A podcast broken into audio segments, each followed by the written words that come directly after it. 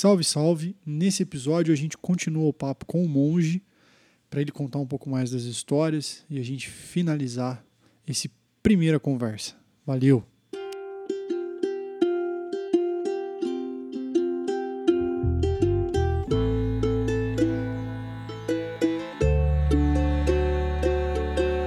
Afinal, não é nada não. Se der, é pouca coisa.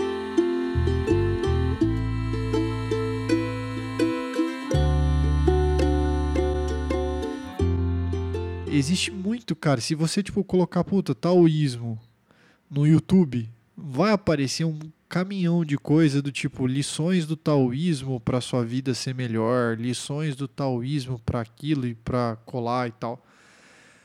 E eles trazem sempre uma referência assim do não existir o certo, o errado, o bem o mal, ou na verdade que eles na verdade coexistem, né? Ou são é, aspectos diferentes da mesma coisa.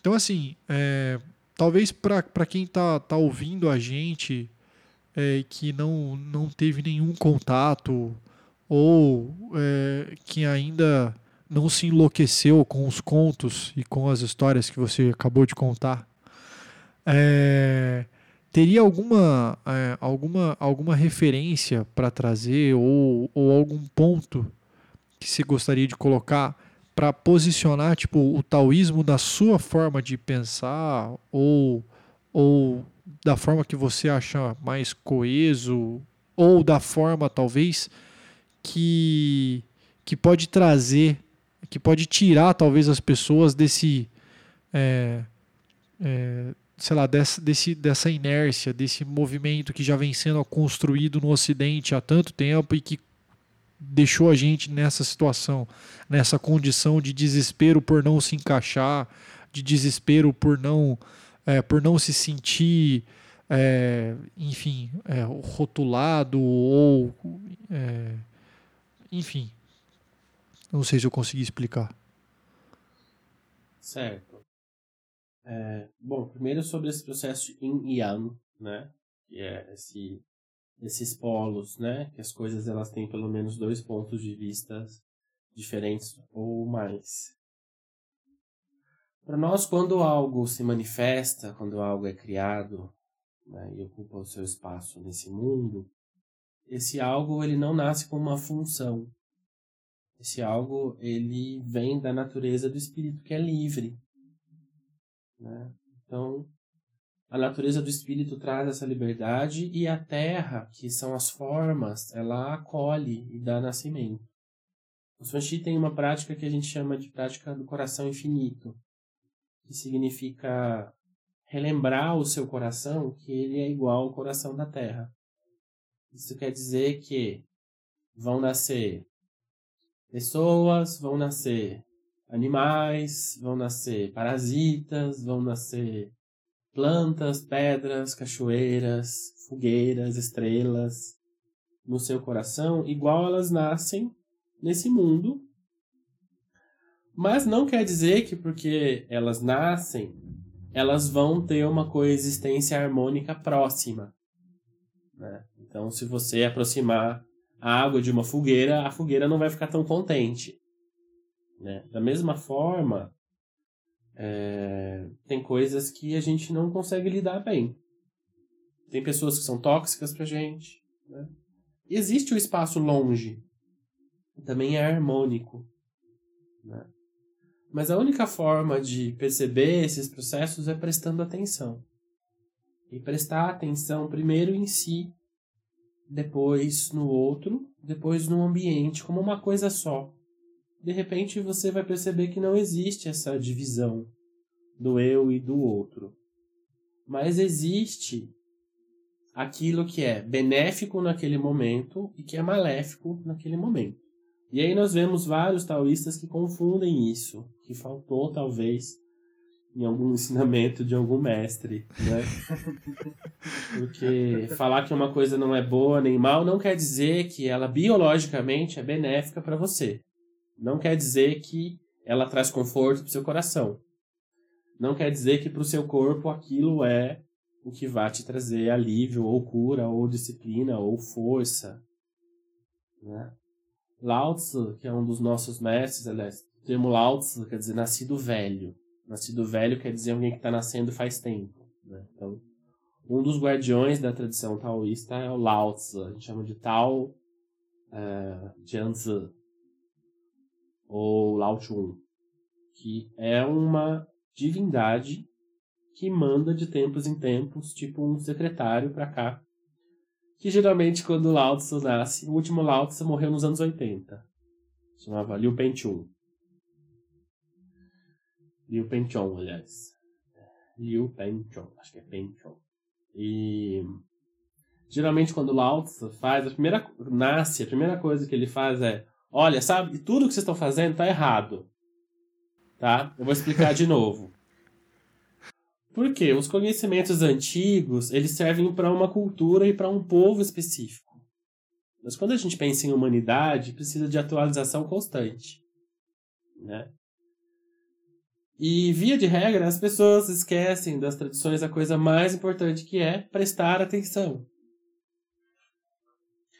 Então, quando um método antigo ele não está mais servindo para as pessoas prestarem atenção, se cria uma nova forma. Então, você coloca mais balões, você coloca mais dança, mais canto, você coloca mais chicotada, né? Palavras que os corações se abram a escutar de alguma forma. Esse é um dos motivos da nossa linhagem ser uma, uma linhagem de jejuadores e pessoas que fazem abstinência de sono. Né? A gente quer muito prestar atenção. Tem. Então, a gente... a gente jejua no escuro, né? Então, para poder prestar atenção em aspectos que não são aspectos possíveis de se averiguar na forma. Né? Essa é uma forma de superconsciência. E para nós o cerne é esse, é prestar atenção e continuar prestando, e continuar prestando, e continuar prestando. E tudo se revela. E aí não há, não tem mistério, não tem os seres divinos baixam, tudo vem, tudo tem que acontecer acontece. Porque uma vez que você está presente, estão disponíveis a você todos os deuses, todas as divindades, todos os sopros, tudo que já um dia existiu e, e tudo que pode existir. É, todas as coisas estão a serviço da consciência, a serviço da presença. Tudo. E daí, ok, a gente acessa chaves de poder, etc., só prestando atenção, tá? E o que eu vou fazer com isso? Aí entra a questão da ciência, porque a gente vê nas histórias dos grandes imortais que muitas vezes eles chacoalhavam a mão e fazia chover, e fazia a terra tremer, e rolar montanhas, né? E aí, de repente, a pessoa ela tinha uma carência que ela queria estar com determinada pessoa e a pessoa negava ela. Né? O que, que eu vou fazer? Ah, eu tenho poder, eu vou chamá-la na magia. E aí aquilo começa a não dar certo, né?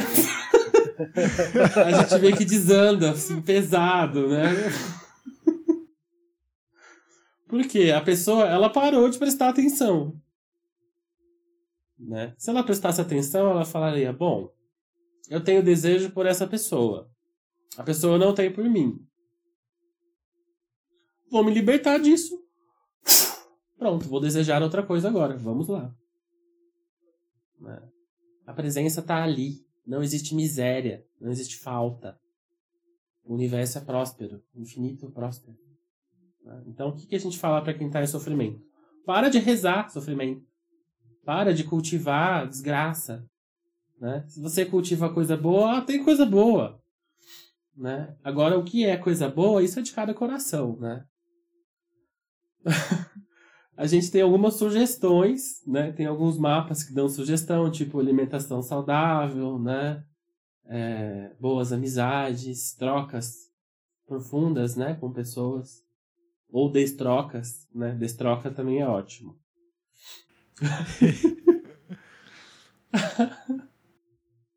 Destrocas é bom.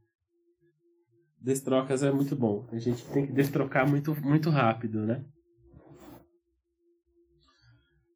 Monge, o que, que, que é o amor? Pra gente, a expressão material do, do amor é o devorador do universo.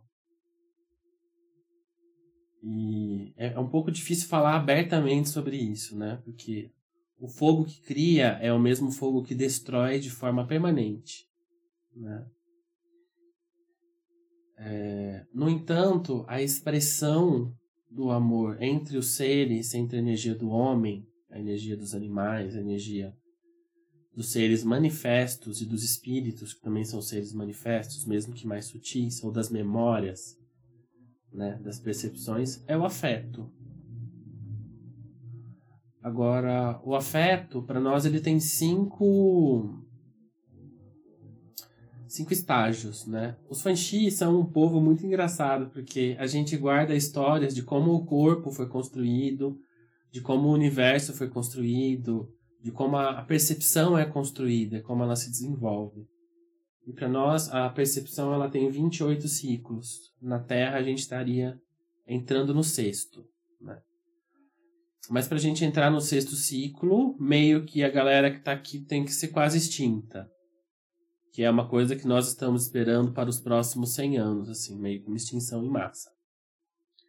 Que espero que seja deliciosa.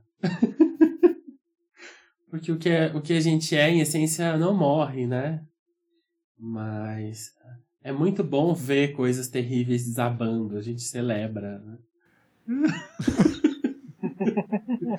né? E vai em paz. Muito lindo, muito bom. Isso são formas de amor também, né? Eu te amo tanto que eu quero que você morra bem, que você se transforme, que você se liberte do que você acha que você é, que você se liberte do que você tem que ser.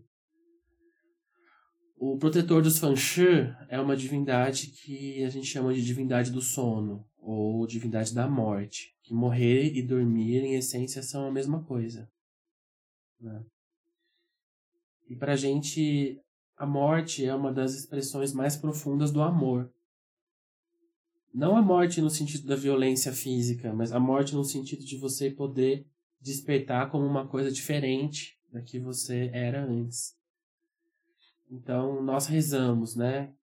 É, que você possa ser livre do sofrimento psíquico, né? Dos seus pensamentos, que são podem ser maléficos a você ou outros seres que possam prender você, que você possa ser livre das feridas causadas pelas emoções, que você possa ser livre do sofrimento físico, que você possa tomar conta de você mesmo alegremente, né? que você possa ser livre do sofrimento.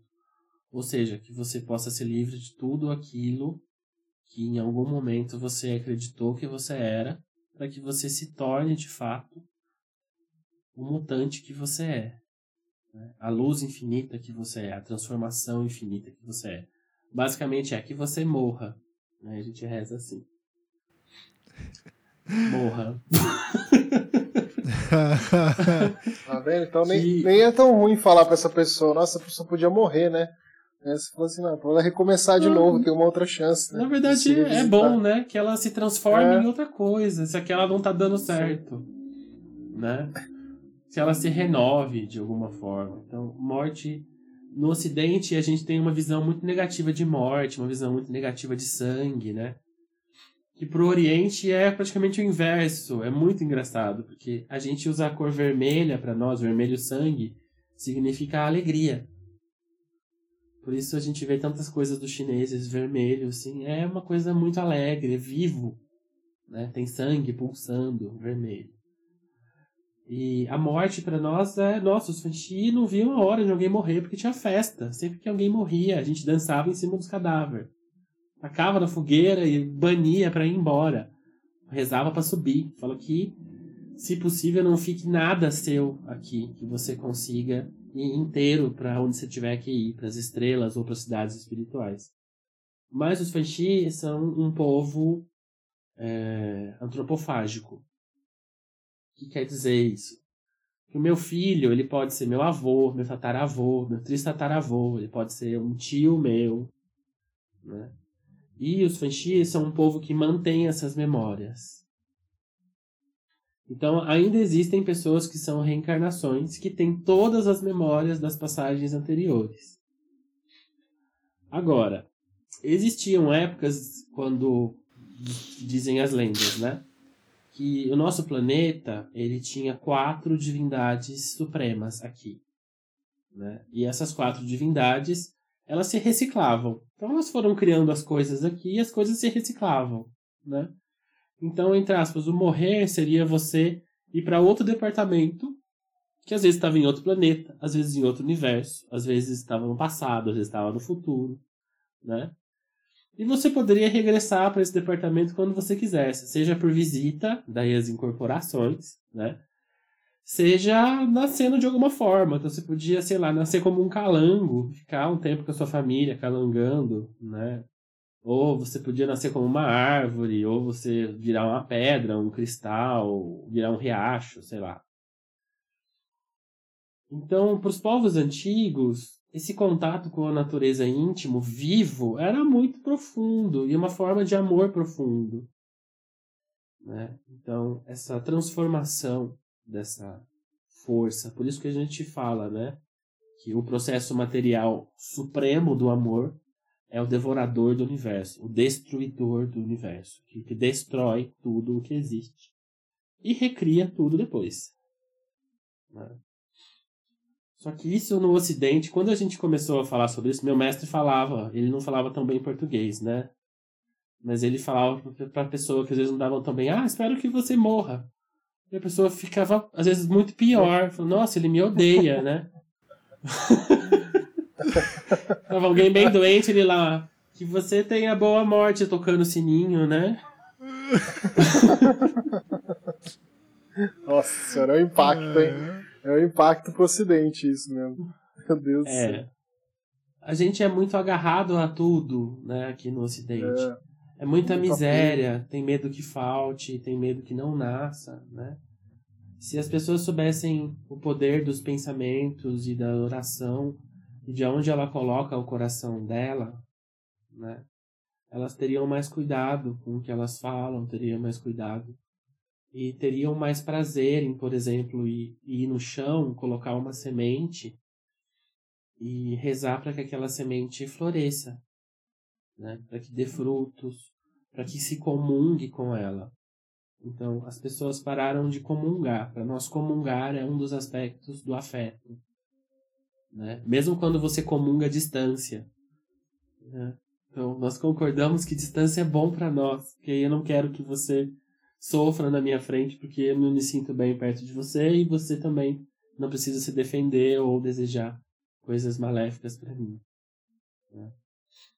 Então, para nós isso tem uma ligação muito íntima com o afeto. Tem muitas histórias, mas eu acho que o cerne vai estar tá nisso, né? Em como o nosso coração é colocado nesse mundo. E se você não se torna consciente disso, você simplesmente repete as coisas que são enfiadas no seu corpo. Né? Os fanchis são tão extremos com isso que para nós o que nós somos nem fala. Então tudo o que nós falamos é uma canalização. Por isso é importante prestar atenção. Para nós tudo é um movimento do espírito, não da matéria. A matéria é um, um receptáculo dessa força. Né? E ela transforma isso o tempo todo. A existência para nós é um ruído do espírito. Então, nós falamos. A matéria é importante, acolhe a matéria, mas olha para a luz, olha para o espírito. Presta atenção. E todas as chaves estão ali. Ô, Monge, deixa eu fazer uma pergunta. É... Você, você deve provavelmente passa por isso, enfim, do rótulo de você não poder perder paciência, de você ser sempre um, um poço de, de, de neutralidade, de equilíbrio. É, você sente isso? As pessoas cobram isso de você, por exemplo? Que você não pode perder a paciência? Ou, ou ah, descontrolar de alguma cobram, forma? Cobram muitas coisas, né? De muitas pessoas. Mas os, os fanchi, eles têm uma postura muito diferente. Pra gente, os monges, são as pessoas que escolhem carregar um método de observação constante. Um dos métodos. Né? Mas, assim, é muito difícil.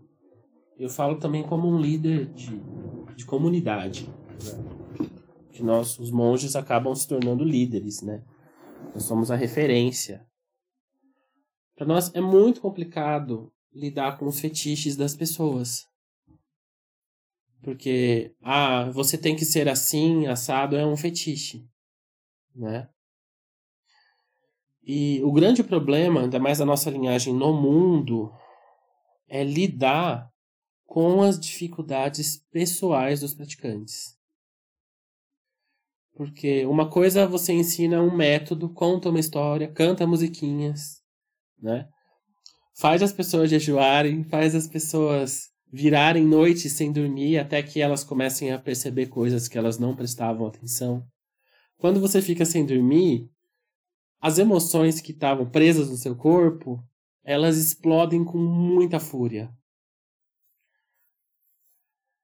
E então o que está lá dentro começa a se mostrar, seja raiva, seja felicidade, seja gozo, seja ódio, tudo começa a implodir.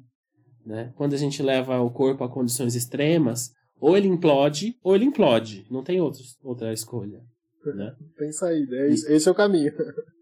Para nós é, é, extremo, mas é para quem precisa beber o vinho do fim do mundo é extremo. Né? Não adianta falar, olha, vai melhorar um dia, pra gente isso não serve. a gente quer morrer e é hoje. Né? E não é a morte de o meu corpo se machucar. É a morte de eu preciso me transformar daquilo que eu percebo. E lidar com isso, das pessoas achando que nós temos que ser de um jeito ou de outro, é muito bom, porque a gente pode chegar para elas e falar: olha, você pode achar o que você quiser, eu vou fazer o que eu quiser. Tá? E se você não tá feliz, você pode não ficar feliz, isso existe. Né? Olha que lindo, vamos acolher a não felicidade. Existe no seu corpo também isso, né? uma parte dele. E você pode coexistir não estando feliz com isso. Né? Olha que incrível, né? Então as pessoas não precisam ser o que você acha que ela tem que ser. E, mas é muito comum, né? Igual tem muitas pessoas que às vezes a gente está em atendimento. Eu sou um monge especializado em medicina, mas tem várias especializações. Tem monge que se especializa em ritual, cerimônia, né? Monge que se especializa em arte marcial, né? E eu já tive é, ataques sexuais durante as medicinas, né? Da pessoa vir segurar minha genital, né? Da pessoa colocar a genital dela à mostra. E a gente tem que explicar que aquele momento não é adequado para aquele tipo de proposta, né? Puta, olha a situação. Né? Então, tem muitas pessoas que. Uma vez uma moça me mandou mensagem: Oi, eu quero te, eu quero te ver para um encontro eu tava no mosteiro, né? Falei, ah, a gente tá aqui no mosteiro, você pode marcar um horário com a minha assistente, né? Ela, não, eu quero te ver para um encontro. Aí eu demorei para entender que ela, na verdade, estava querendo outras coisas, né? E os monges da minha linhagem, eles não precisam ter uma vida 100% celibatária. Então, nós temos períodos, nós temos um treinamento de 100 dias que precisa de celibato, senão você morre você estoura o corpo de um jeito que não tem como. Tem restrição de alimentação, tem várias coisas para que você possa atingir determinados estados. Né? Depois tem uma prática de três anos e tem uma prática de nove anos. Eu parei na prática de três anos porque meu mestre disse que era muito cedo para eu fazer a de nove. E na época eu fiquei muito ofendido eu falei para ele, você acha que eu não dou conta de ser celibatário? Ele falou, não, você dá conta de não ser celibatário. Você não dá conta do outro lado, que é se relacionar. Né? Olha só. ele tinha total razão. Quando você volta num relacionamento 12 vezes com uma pessoa, é porque você realmente não tem muita inteligência emocional, né? então, assim. É, a gente se refina muito em diversos aspectos. Né?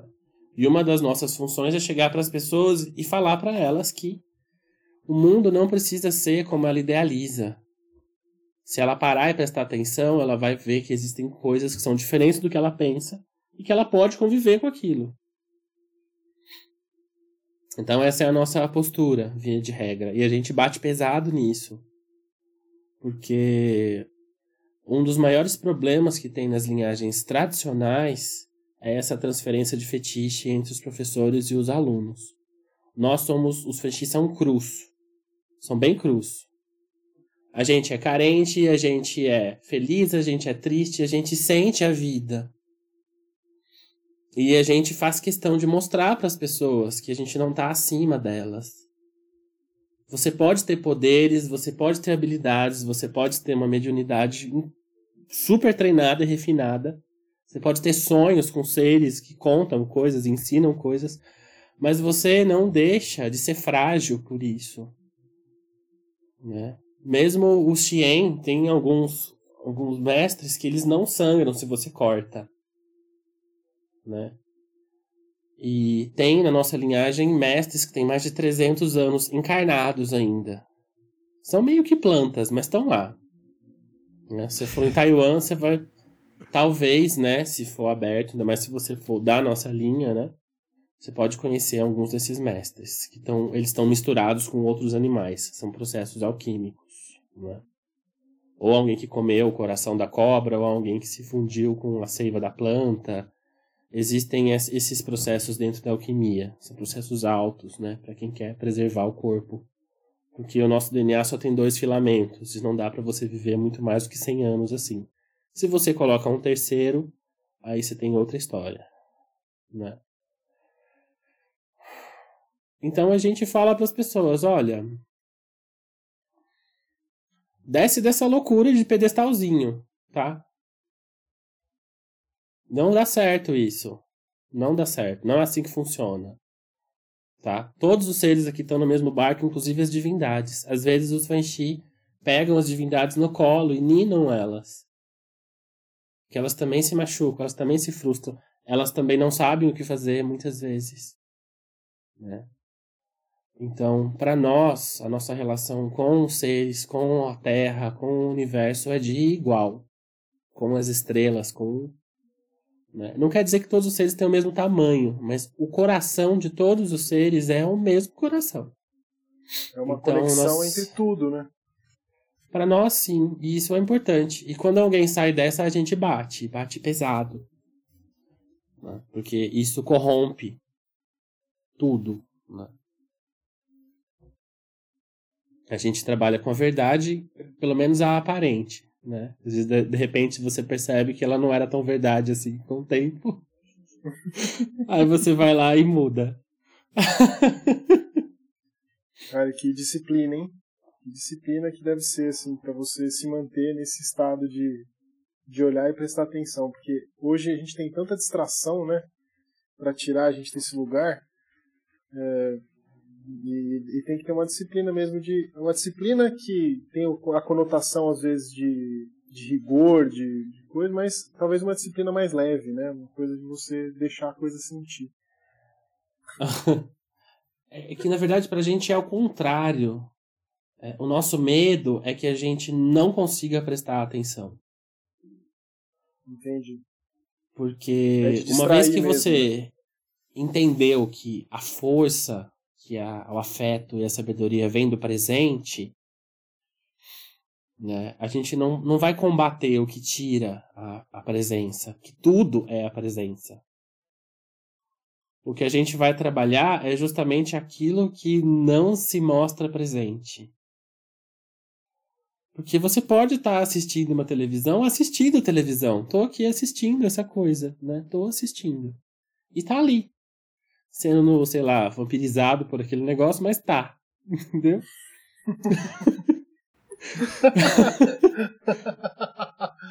a presença é uma coisa insana.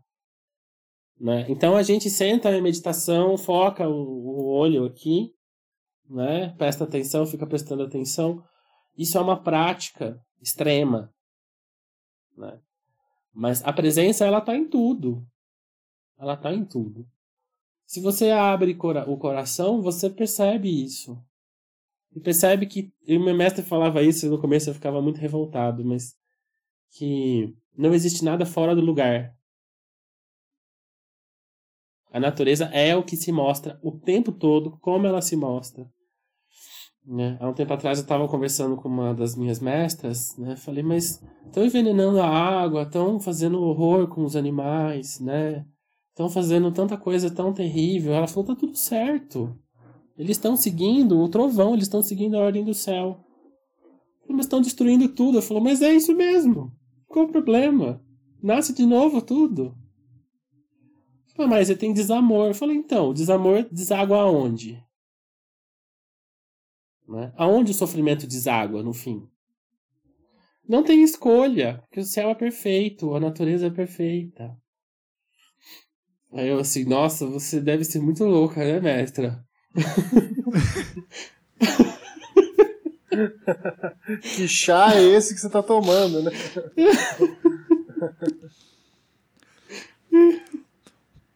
O monge, mas é, aproveitando o, o, que você comentou agora, é, quando a gente entra, é, a, quando a gente olha para esse processo de estar tá tudo no lugar do jeito que deveria estar, tá, e, enfim, é, processos que a gente hoje, né, é, rotula como, como errado, como ilegal, como, sei lá, como faz mal para o planeta, faz mal para as pessoas, mas ao mesmo tempo vem essa ideia do tipo, cara, tá tudo do jeito que deveria estar. Tá, é, não existe um risco de, de cair num, é, num, num comodismo?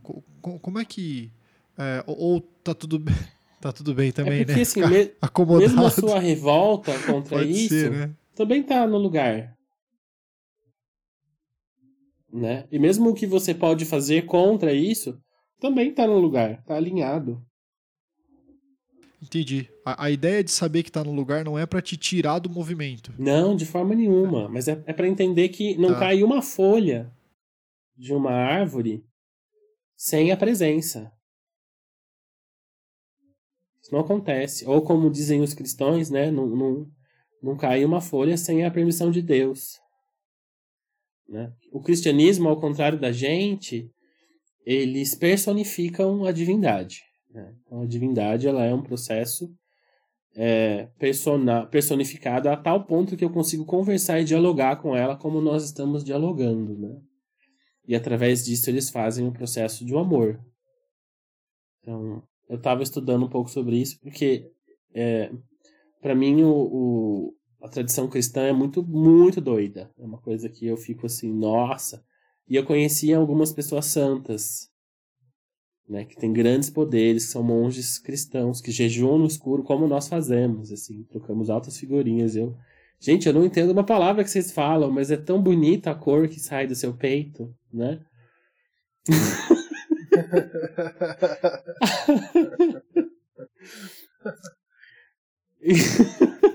e é verdadeiro, né? É isso que importa, né? É, as gramáticas são diferentes, né? Mas aí tem a questão, porque assim, quando você usa um método, você tem que usar a gramática daquele método. E, e é como você fazer, por exemplo, um bolo, ou você fazer, é, um, sei lá, você fazer cerâmica, né? Você tem que fazer muitas vezes para entender aquilo. Os brasileiros geralmente fazem um bolo, fazem o pão, fazem o arroz, fazem o feijão, fazem, vão fazendo as coisas, às vezes sem parar para se aprofundar, né? E estudar aquilo mais profundamente. E aí, às vezes, eles ficam em processos de fuga. Eu vejo muita pessoa que se fala muito espiritualizado, e essas pessoas, para nós, são as mais complicadas de lidar. Porque às vezes ela nunca parou e percebeu o que ela estava sentindo. Né? E se você não está alinhado com o seu coração, você está alinhado com o quê? Né? De onde vem a sua sabedoria? Ela vem de um livro? Ela vem de um, de um da fala de, da boca de outra pessoa? Né? O que é a sua bússola? O que guia a sua vida? Ao mesmo tempo, a nossa bússola também se desalinha, então a gente também precisa do espelho. Né? E daí vem a nossa lenda original, que fala: a presença se sentiu e se olhou no espelho e soprou o mundo em duas partes. Ou seja, para nós, tá valendo desde que seu coração esteja ali, a presença está ali, os poderes estão ali, a ciência está ali. Agora, se você faz isso, é, sei lá, espetando um garfo no seu corpo, pra gente está valendo. Se te traz a presença, né? E, mas como eu estava falando, né? Então, eu estava estudando um pouco esse processo, né? De, dessa materialização do divino como alguém parecido comigo, para que eu possa sentir amor, para que as energias do meu corpo se movam, para que eu possa sentir êxtase, orgasmo. Né? E uma das grandes doutoras disso é a Santa Teresa d'Ávila, que fala sobre isso. Ela tinha visões, ela flutuava no meio das missas, tinha que amarrá-la com pedras. Né? Ela entrava em estados de êxtase muito profundos através dessa linguagem, né? Os Fanxi, a gente abre as luzes originais, né? Então a gente tem a luz de sabedoria divina, que geralmente se manifesta como dourada, a luz do coração, que geralmente se manifesta como violeta, e a luz dos metais, que é a densificação do mundo, que geralmente se manifesta como branca perolada. Né? A gente não visualiza essas cores, a gente manifesta, que é diferente. Uma coisa é você pensar, a outra é você ter uma fórmula que faz com que essa energia se manifeste, possa ser experimentada. Então nós trabalhamos inicialmente com as luzes da criação, né? enquanto o cristianismo trabalha com a ideia de você perceber que o divino pode ser igual a você. Então são caminhos assim, né? É, opostos. Sim, opostos, né? E é muito interessante como, é, de diversas formas, o céu tenta se comunicar com os seres. Né? Como ele cria todo esse trabalho para tentar pegar a gente de diversas formas, inclusive de formas contrárias. Né? E acho que assim a, a percepção vai caminhando, vai cavalgando. O mestre falava, não tem como fugir da percepção, porque o raio ele vai encontrar você, mesmo que você tenha muitos protetores, uma hora ele vai te pegar. Uhum. pensa no raio que o raio aparece. É, o raio aparece. É muito legal isso que você falou, eu acho muito interessante. Eu e o João, a gente conversa muito sobre isso da, das várias maneiras que as mensagens chegam, né? E às vezes a gente está lá no grupo espírita e chega uma mensagem e aí a gente debate depois mais simples e aí ele traz um elemento de uma de uma forma, eu trago de outra e aí a gente percebe que realmente para mim, por exemplo, as religiões elas trazem uma linguagem muito simples. Né? O que complica são os interlocutores, as interpretações. Mas são várias formas de ver a mesma coisa, que é o amor, que é que é a gente se vê no, no outro, enfim, e respeitar tudo. Mas, e, e, é muito legal isso, eu acho fascinante como é que a gente tem essa possibilidade, né? Como, como é que o universo é tão farto né, de, de conteúdo para a gente buscar aquilo que ressoa melhor com a gente, né? Que faz sentido. E isso, isso me, me engrandece muito. E, eu acho muito, muito bonito até ter, ter todas as línguas falando num lugar só e rumando para um, um sentido, né? Ou contra ele, né? É. que é uma forma de afirmar, né? Negar é afirmar duas vezes. Carlos, excelente. Eu não tenho nem, nem o que falar. Acho que eu repito o que o Ricardo disse. Ficaria aqui mais um tempão. É... E você quer falar, tem alguma última coisa, Carlos, que você, tá com, você, você gostaria de falar? Ou você, Ricardo, quer perguntar alguma, alguma coisa aí? Eu tô tranquilo aqui, já tô só absorvendo aqui tudo que eu, eu escutei. o raio caiu na sua cabeça. O raio partiu aqui. ah, é, a gente é, é, mais acostumado a ouvir do que falar, né? Porque a gente acredita que o espaço cura, né? E a contenção cura, né? O que tem que ser barrado nesse espaço. Então, não é muito fácil fazer os fanxis falarem, né? Ah, tanto das nossas experiências quanto da, daquilo que norteia, né, a nossa jornada por esse mundo tão caótico e tão maravilhoso, né? Com tanto êxtase e às vezes tanta dor. E eu agradeço o espaço. Né? É, gostaria que pudesse contribuir de alguma forma com alguém que por algum motivo viesse a, a chegar nessa, nessas palavras, né? Pra gente, palavra tem muito poder, mas ao mesmo tempo ela só tem poder se ela entra no coração. Né? Então, quando a gente fala de coração, é de coração para coração. E não é se sentindo mais sábio ou melhor. Inclusive, os Fenshi têm um ditado muito legal que é a diferença de um sábio e de um louco é que o sábio sabe esconder no meio da sociedade a sua loucura. Né? Então ele sabe fingir que ele não está pensando uma coisa totalmente diferente daquilo que está à sua volta. Né? E de forma geral, a gente, demais guardião de linhagem, a gente é papagaio de pirata. Né? Então, nossa função é contar história, passar prática, né? acolher de alguma forma quem está vindo, bater um chicote se for necessário, né? Soprar se for necessário, raspar, sangrar se for necessário. E nem sempre nós somos vistos como é, pessoas do bem, porque a gente não está a serviço do bem, a gente está a serviço do que for necessário, né? E muitas vezes o que é necessário não é visto como bem. Por exemplo, como o nosso presidente, que é maravilhoso, né? Ele levanta a escuridão de um jeito incrível. Então, a gente pôde ver, né, muitas pessoas o que tinha no coração delas, que estava oculto, né? E elas também puderam ver por mais que alguém grite, grite, grite, grite, quando a pessoa parar para respirar, né, o cansaço vem. Então, nada nesse mundo é blindado.